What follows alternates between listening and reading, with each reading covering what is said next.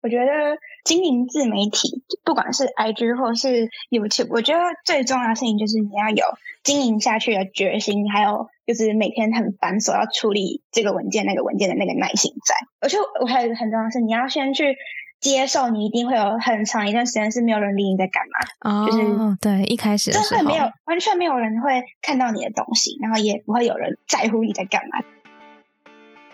欢迎收听青春通识课，从高中到大学，陪你一起找方向。本节目由一零四人力银行企划制作。节目中我们会聊聊大学科系地图、校园热门话题、生涯探索故事、访谈职人开箱工作真实面。记得订阅我们的节目，不错过最新上架资讯。Hello，大家好，我是 Lily。那大家开学后的生活都上轨道了吗？那这一集呢是我们的高中生必听单元。那今天要聊聊的是大家应该都有在追踪的 IG 读书帐。到底读书帐有什么魅力呢？可以让他们在准备段考或是在学测之余的考生，连滑手机都会想多看几眼。那我们也非常好奇说，说到底读书帐的版主在高中的课业压力的繁忙的阶段，为什么还可以持续更新许多精心排版的笔记？那到底他们有没有在读书呢？其实我们今天也要跟大家聊聊，到底经营自媒体有什么技巧。如果说你也好奇这些内容的话，你也要听到最后哦。那我们今天呢是邀请到 IG 有六千多粉丝的读书账版主橘子来担任我们的来宾。那我们先欢迎橘子。嗨，大家好，我是橘子，我是中女毕业的，然后现在是成大，然后念大二。然后我我之前是在升高三的那个暑假就创立了这个读书账号。好，一开始先欢迎橘子哦。那橘子刚刚有提到说你是在升高三的那个暑假，就是刚好算是要备考学测的那个阶段吗？嗯嗯，那你那时候想创立那个账号的契机是什么样子？那个时候刚好台湾的疫情突然大爆发，嗯，那全部都改成线上教学，所以我就拜托爸爸帮我买了一台平板。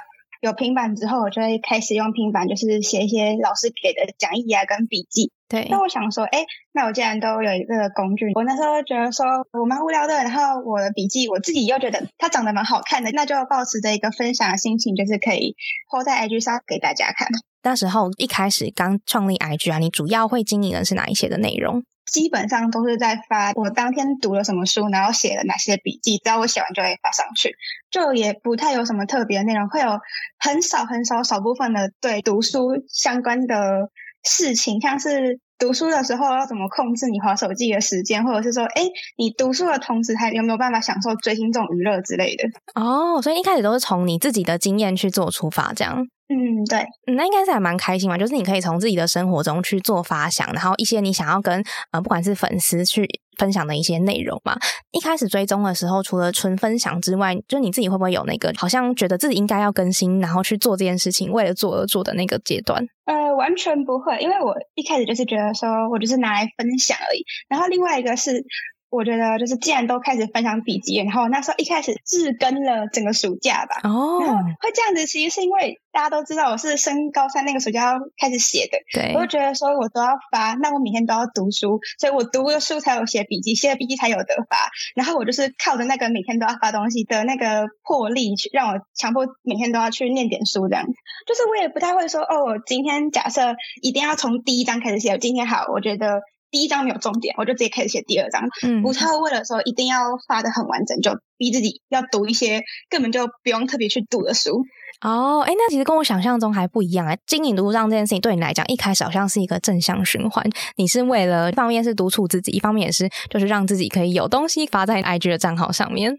对啊，真的就是从兴趣开始啊。嗯，哎，你刚刚讲到你是要升高三那个时候嘛？那你是新课纲的学生吗？就是可能在呃高中期间有需要去多准备一些，比如说呃自主学习啊，或者学习历程这些东西。对啊，我是一零八课纲第一届，但我一开始也没有想过要多做一件事情，就多创一个 IG 账号是 for 自主学习或者是学习历程的，就完全没有。嗯、经营到后面就发现，就是第一届不知道跟未知的东西混乱的情况真的太多了，然后我也不觉得会有其他人比我们更混乱。我们那时候自主学习是高一的，对，可是我们那时候老师就说，你高一就是要写计划。然后高一下是老师要审你的计划，嗯、然后高二上你才要开始执行你的计划。嗯，结果我到了高二，我们的那一堂自主学习的老师跟我说：“你们这些计划应该在一年级就要执行啊，就完全两个老师都讲的不一样。” 我就觉得很慌张，然后很慌乱。我说：“好，没有关系，接下来就是填自主学习计划，就要开始找指导老师之类的。”对。然后我就去问了班导，班导说：“哦，你这个可以去问图书馆。”图书馆跟我说：“哦，你这个要去问教务处。”每个人都在踢皮球，反正我之后问了一大圈，哦、我得到的答案是。你的那个指导老师教你们自主学习的那一堂课的老师，嗯，好，所以隔一个礼拜，我就拿着我那张单子，就跑跑跑，老师，那个我是几年几班的学生，然后我自主学习是给你带的，所以肯定要麻烦你签名。嗯，他就说，这个这个是生物领域的，我不是你们班生物老师，诶，对，就是没有人要负责这件事。我就，哦，真的是太混乱，我决定就不止这些，还有包括就是学习历程档案到底要写什么，怎么写，真的是大家都不知道。我是到高二。下才开始真的知道，哎，大概要怎么写。我回去看我高一的东西，真的很想把它 全部撕掉，很想把它撕掉。突然，想说，那既然我在这么混乱的情况下，我自己摸出一个方向，那我是不是可以透过我这个公开账号的影响力，稍微去帮助一下也在混乱的学生？哦，其实，嗯，我觉得这个初衷也是很棒诶，希望说可以把自己走过的一些，不管是很痛苦的经验也好，或者自己有学习的呃经验也好，可以分享给就是之后有需要的学弟妹这样子。嗯。那随着就是呃，你后来就是慢慢的高三的生活过去之后，就也升到大学了嘛。那你自己的账号的内容，你有没有在新增的一些不同的面向？就除了高中，比如说大家比较 focus 哪一些科目的内容啊，读书的方法等等，你自己还没有在开创一些新的领域跟或是新的系列？嗯，因为就是升上大学，不管是学习的内容或是时间的分配，都会跟高中很不一样嘛。然后我也越来越觉得我离高中好像有点远，很多他们。正在发生的事情我也不太知道了，嗯，后来就把我的账号开始多了一些，可能像是什么什么软体的使用啊，或是一些我的日常生活的分享，甚至是因为我是一个非常喜欢做烘焙的人，我也会偶尔就是发个食谱上去什么的。毕竟你人在变化，你也不能都一直在做同一件事情啊。嗯，但是也因为这样子，我就不会再定调。我就是一个读书账，我反而会觉得说，我慢慢的会多一些生活分享内容，所以会把它偏向是生活分享跟读书这样一个融合的那种感觉。随着成长，跟着那个你的粉丝可能一起成长，大家都变成不同的身份的样子了。那这边想问，因为看到账号上面有很多很用心的内容，然后也有很多很认真的排版嘛，那还蛮好奇你在经营账号上面啊，自己你一开始用的工具是什么？那有没有一些小小的技巧可以跟我们做分享？我用的工具都非常的无聊，哎、就是最一开始，因为我是发笔记嘛，所以我用 Notability 就是一个笔记软体，我是用那个写的，然后写一写写一写，我真的觉得我写的超好，所以我就直接全部截图，然后就直接上传到 IG 上。哦。然后后来比较多是可能哦，我下面是一张照片，把它透明度调低啊，或者是有一些拼接的感觉，我是用那个 Canva 跟 Apple 内建的 Keynote 去做那些图片的。嗯可是我也从来都没有用过什么就是超级高端的功能，我就是把我的照片全部拖进去，变成四张照片变成一张图片，然后把它按储存，就是有一些非常基础的功能，就是基本上你 IG 你的限时动态可以达到同样效果的东西。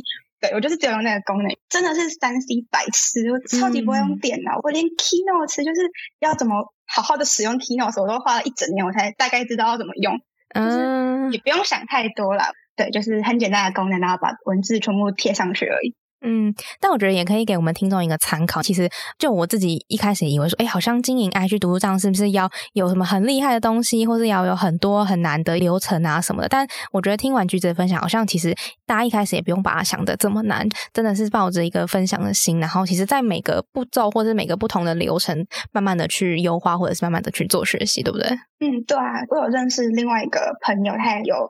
创账号是有一段时间很常发文，但我现在默默消失了。但是反正他那时候是在发学习历程档案的准备，然后备审资料啊、二阶面试什么的。他所有的图片全部都是他用 PowerPoint，每个都调成正方形，都用都用打字的。然后模板就随便找一个，就直接发上去。哦、每一篇的模板都长一样，但是他的我觉得观看数也是有在的，所以我就觉得说真的是没有必要一定要有平板，或是一定要这样才可以开始啊。嗯嗯，在慢慢的经营你的过程中啊，你自己有没有一些小小的技巧？你觉得可以分享给可能对于刚要开始啊，或者是在想说要不要试试看的同学们？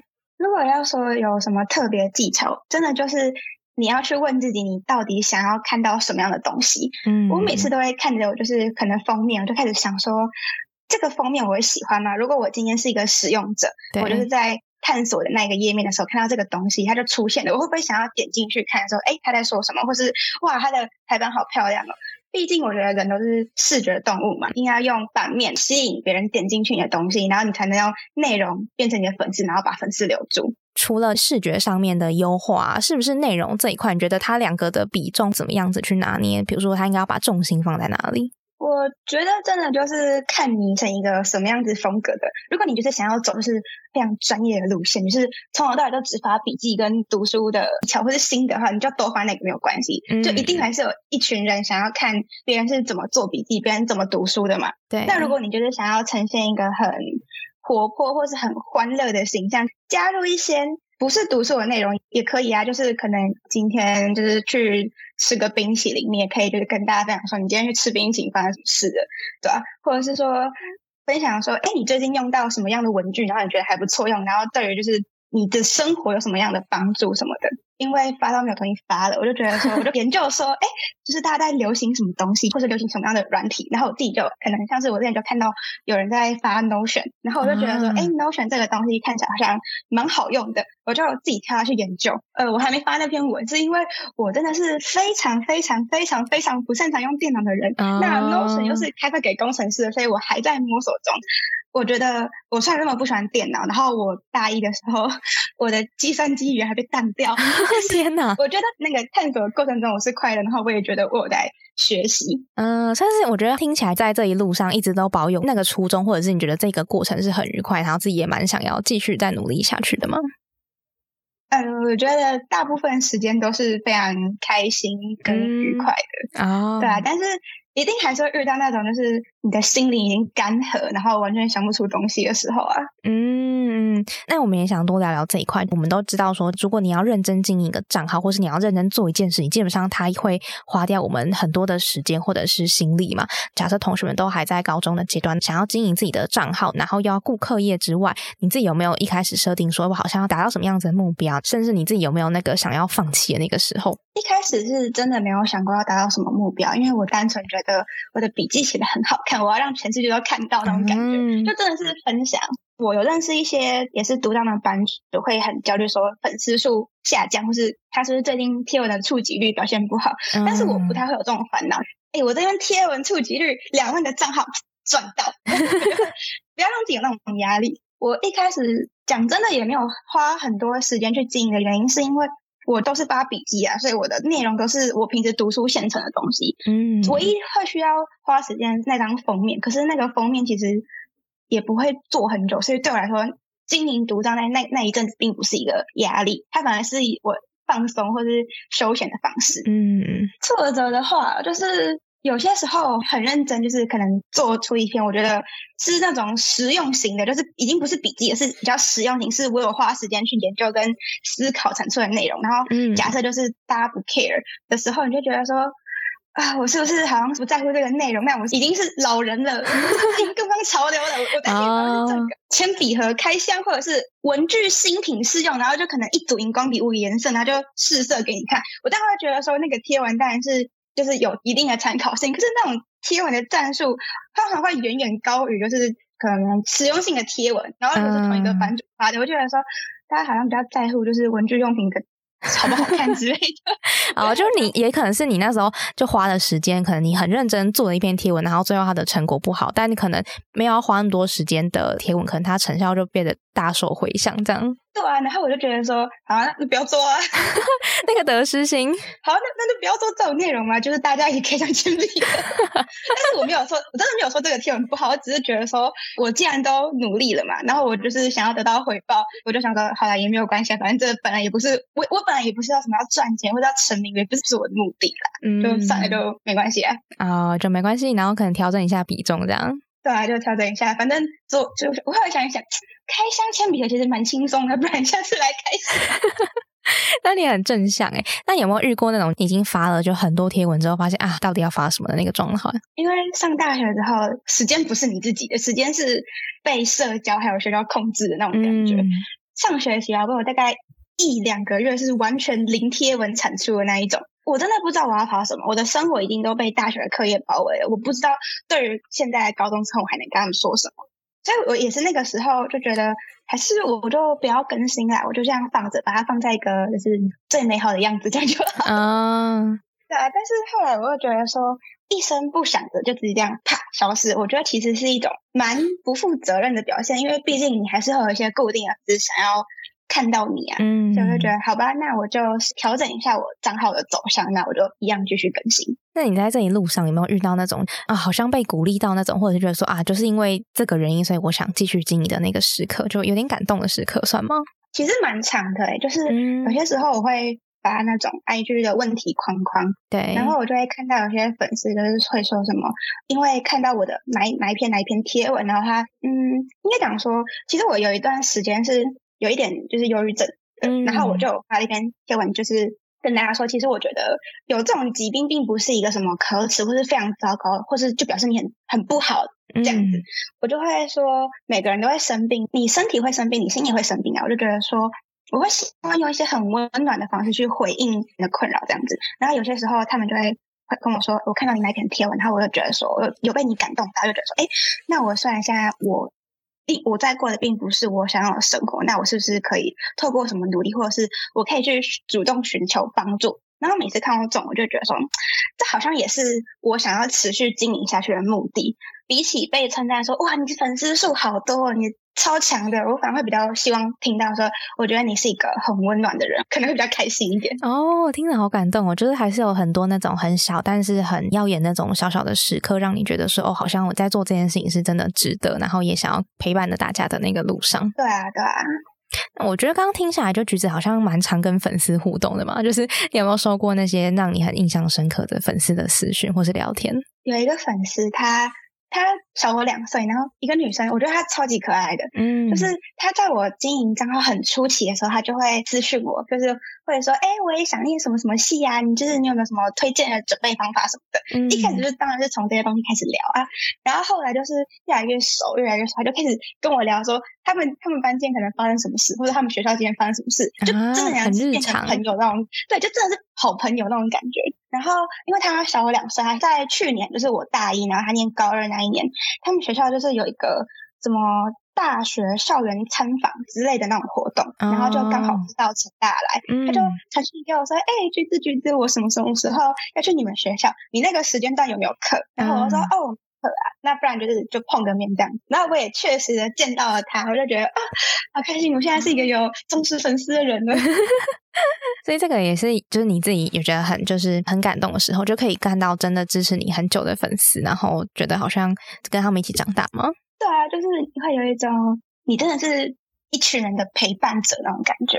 啊，了解。我觉得这个好像也是跟我们在经营青春同事课 Podcast 一样，我们也是每一周希望能能帮大家去做探索，然后也。计划了很多不同的主题，那我们有时候也会收到蛮多的同学们的回馈，或他们的私信我说：“哎，我们听了那一集，然后突然发现说，哎，好像对我的什么什么有启发。”这样我觉得好像都是内容创作者在这个路上，就是大家一起经历过的那些印象深刻的时刻。那随着橘子，就是你自己也是从高中，然后现在变到大学生嘛？那你觉得不同身份的转变啊，你自己的那个嗯，自己对于这个账号的期待，或者是你自己后来经营下去的动力，有没有一些改变？动力真的就像是我刚刚讲，就是我不想要这么轻易的就放弃持续更新这件事。一是对觉得可能好像对粉丝不太负责，二是就是你看那个六千多粉丝的数字，然后你要放弃，你不会觉得有点不舍得吗？就是 我虽然就是我不会很 care 说粉丝数变少或者怎样，但是你会觉得说那是你辛苦。哎、欸，我高中一边读书一边就是经营这个东西，那个也是我辛苦的成果啊。嗯、我就觉得说也是会舍不得嘛，就想说好了，没关系啊，反正我就转变一下我的账号走向，那我就继续经营。因为我自己觉得很多东西我不会，我如果经营是一个读书账，很多东西我不会想要它被归类在读书账的内容，嗯、就是可能太过于日常，或是真的跟读书快要等于没有关系的内容，我都不会想要出现，所以我就。好啦，我既然想要多走一点主题，就是把那个圈圈扩大的话，我就把它变成生活分享的账号。但是同时我，我我也会保留就是读书账一些调性，就是可能就是面临大考的时候，我还是会发说，哎，有没有什么想问的问题？就是我可以以一个过来人的经验，就是跟你分享这样子。那你觉得高中跟大学啊，两个不同的学习方式，对你来说，你觉得差异有很大吗？你自己那个经历那个时刻是什么？我觉得差超级多的。怎么说？高中啊，你基本上就是进学校，然后老师就开始教你东西，就开始上课，你就从早上八点，然后做到下午可能四五点，然后你就回家，嗯、然后补习写作业结束。然后但是大学他修的修课的时间跟高中来说相对少很多，你不会每天都是一到八节都有课，但是每一科的学科的内容可能就是变重蛮多的，像是可能呃我大学一次段考化普通化学那一科的一次段考的范围，就是可能我高三一整年在学的内容，哦、就变成说。你教授怎么可能教得完那一整个学学期的内容啊？对，比如说他可能他只是考个五章，然后他五章每一章可能都只讲前面二十页。我我真的超级希望就是有人可以在我高三的时候跟我讲这件事，因为我那时候想说，哦，教授只教二十页，那应该只考二十页嘛？没有，他全部都考。天哪！第一次看到我的国考卷，我发现我什么都不会的时候，觉得完了，我完蛋了。然后从下一次开始就觉得。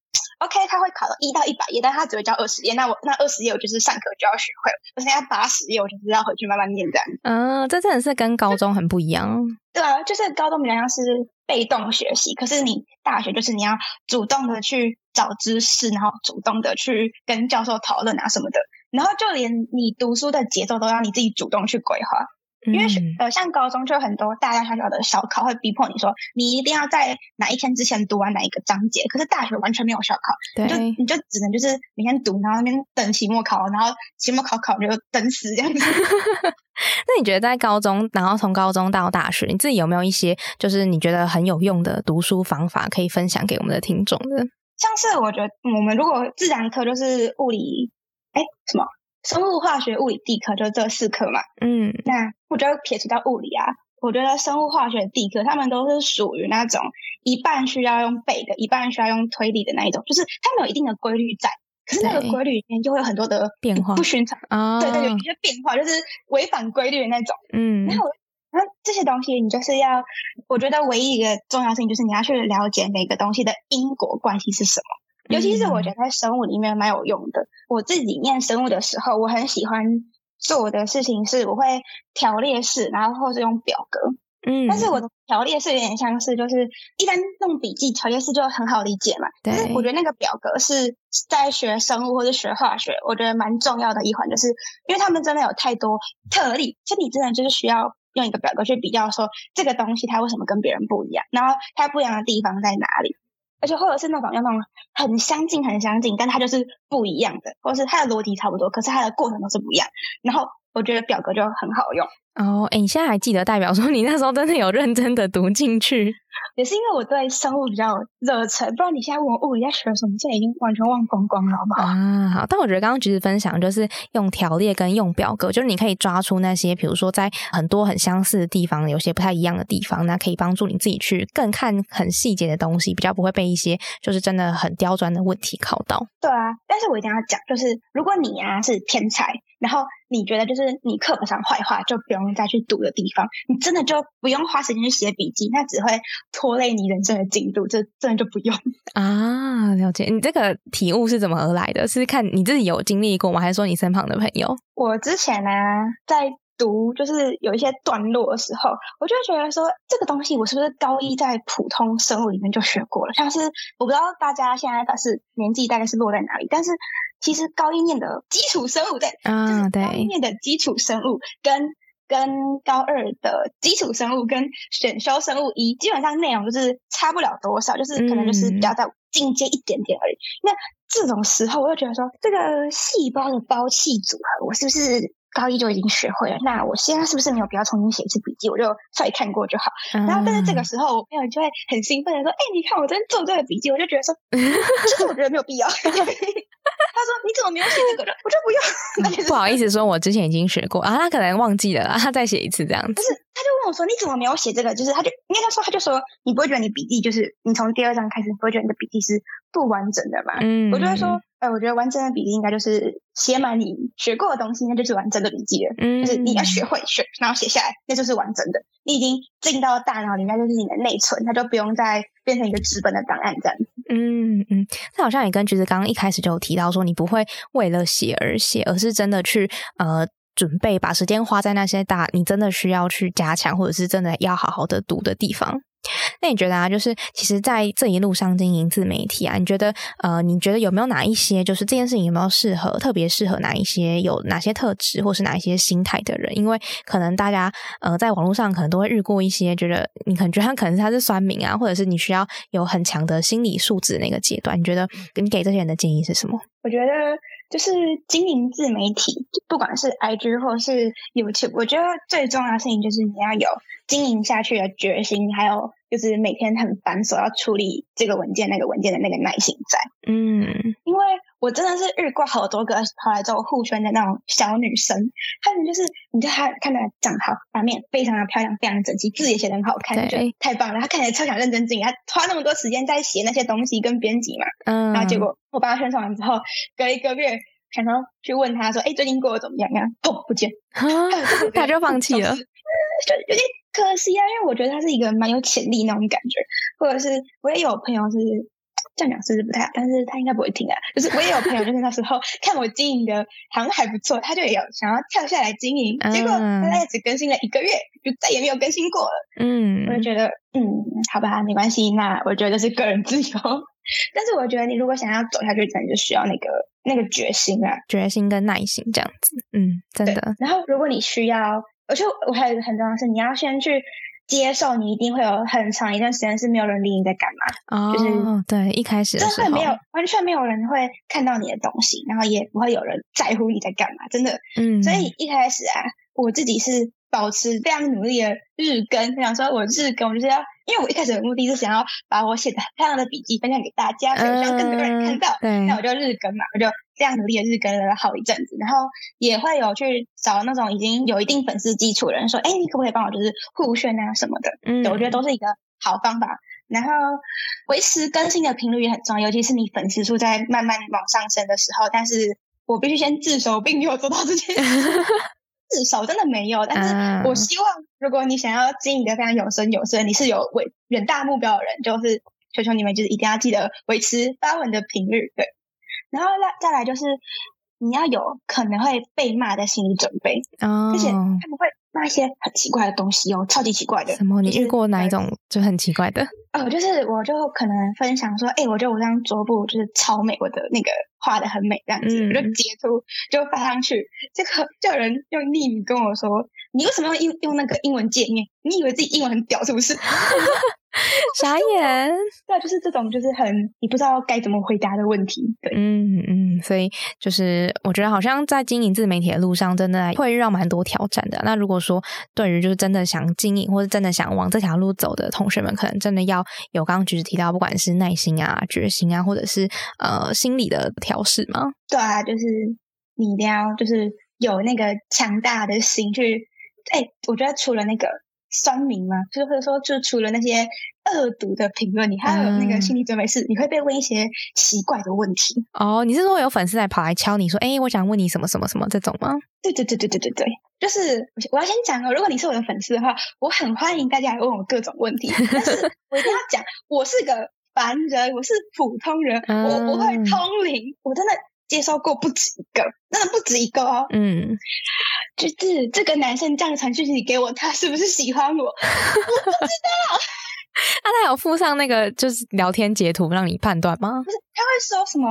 我今天跟那个男生怎样怎样怎样，然后那个男生回我什么什么什么，然后他可能什么。他还有帮我干嘛干嘛干嘛？嗯，他这样是不是喜欢我？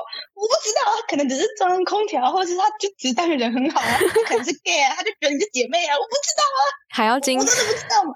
太扯了，还要有那个算命的功能帮粉丝们解答这样。然后那个之前在繁星在填志愿的时候，我那时候是有跟大家说，哎，因为我对繁星有点了解嘛，我就跟大家说，哎，如果跟繁星有相关的问题，还可以问我。我原本的想法是跟繁星这个制度。有相关问题也可以问我，但是我收到一堆，橘子、嗯、我一拍，我可不可以上什么什么什么？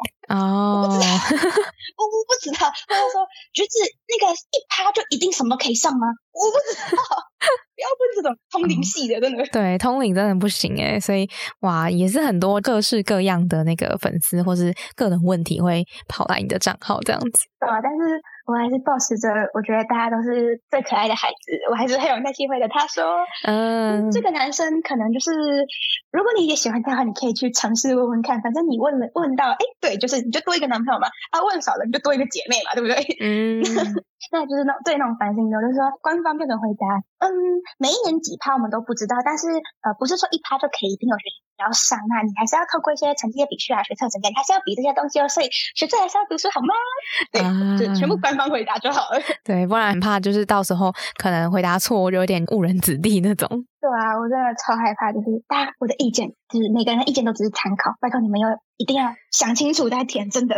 嗯 嗯，哎、欸，那橘子也可以分享一下你自己选填科系的经历嘛？因为可能我们蛮多的听众，他可能也是高中的学弟妹啊，不一定是高三的同学。那你自己在那个选择科系的路上，你有没有想给学弟妹一些小小的建议？嗯，我觉得现在高三的啊，你们除了读书之外，就是拜托你们多多去了解各个科系在干嘛。嗯、就是你不能说，好，我超级讨厌经济系好了。可是我今天就是去考学测的路上，我才要狗大便，我就考不好了。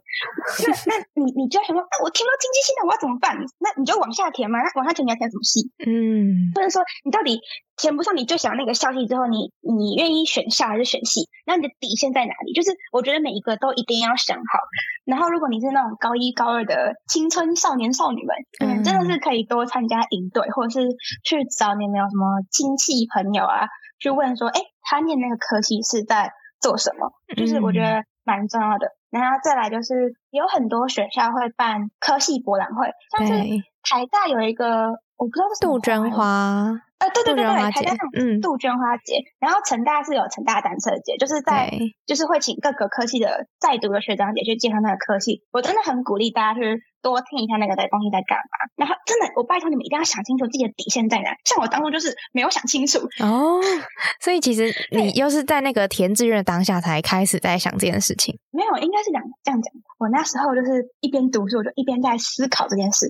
我就很想跟我爸爸妈妈讨论。嗯对然后呢，因为我妈比较，我妈就是是老师，所以她就比较早睡，我回家都很晚了。然后我就跟我爸讨论，嗯、然后我爸永远都是你先好好读书，我们之后再来谈。他说：“哦，那我爸爸应该就是觉得说，哦，你读什么都可以，你自己想清楚就好。没有哦，我填志愿的时候，你不要填那个，你不要填这个，你那个也不可以，你要填这个，你这个比较好。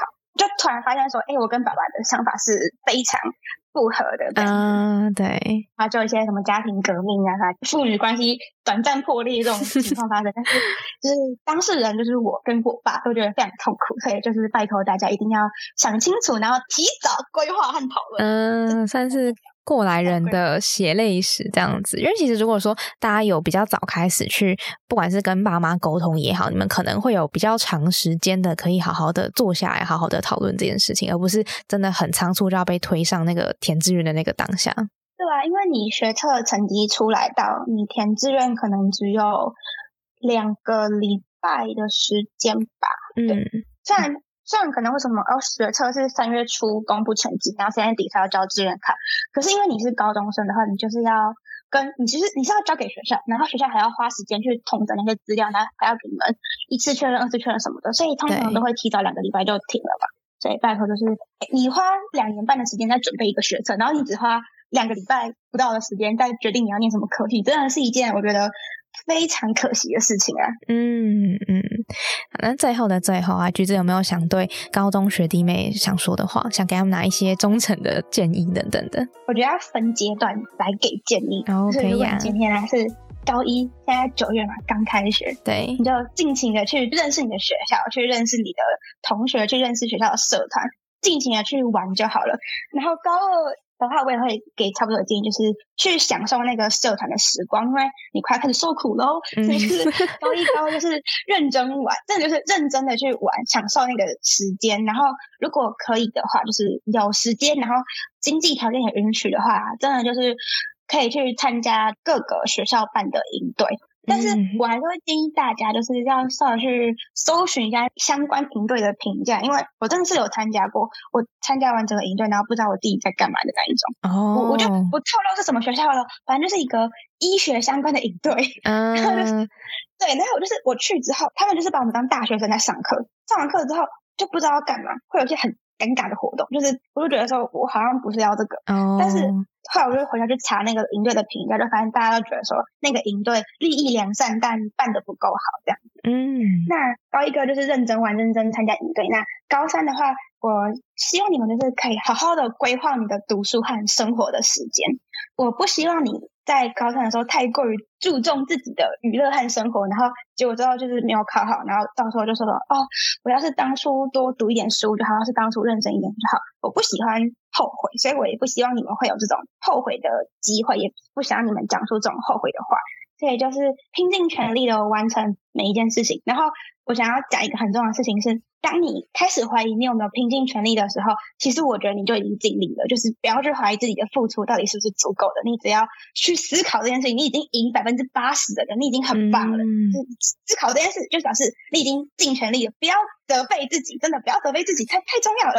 对，所以就好好准备考试，然后不要让自己未来有后悔的机会。这样还不认识我的，可以来追踪我哦。好，我们到时候会把橘子的 IG 放在下面，然后大家有兴趣的话也可以来点进去看看喽。非常谢谢橘子今天的分享，我觉得，嗯、呃，不管是给高中的学弟妹也好，都是一个很大的鼓励。那同时也是提醒大家，可以好好的把握在高中的每一段时光，因为其实在每一个当下都非常的珍贵。那我们今天其实也聊了蛮多关于在经营自媒体的一些技巧，那橘子也分享了很多，就是他自己的一些些小小的 paper。啊，或者是他自己经历过的一些故事，那也希望说能够帮助未来啊，想要开启自己的一些个人账号的经营的同学，能够在这条路上有很好的一些成果。那也祝福大家呢，可以有很多的耐心跟决心，可以坚持到最后。那也希望说大家未来也可以来全通识课的 IG 上面跟我们有多多的互动哦。好，那我们今天的这一集呢，就差不多到这边告一个段落了。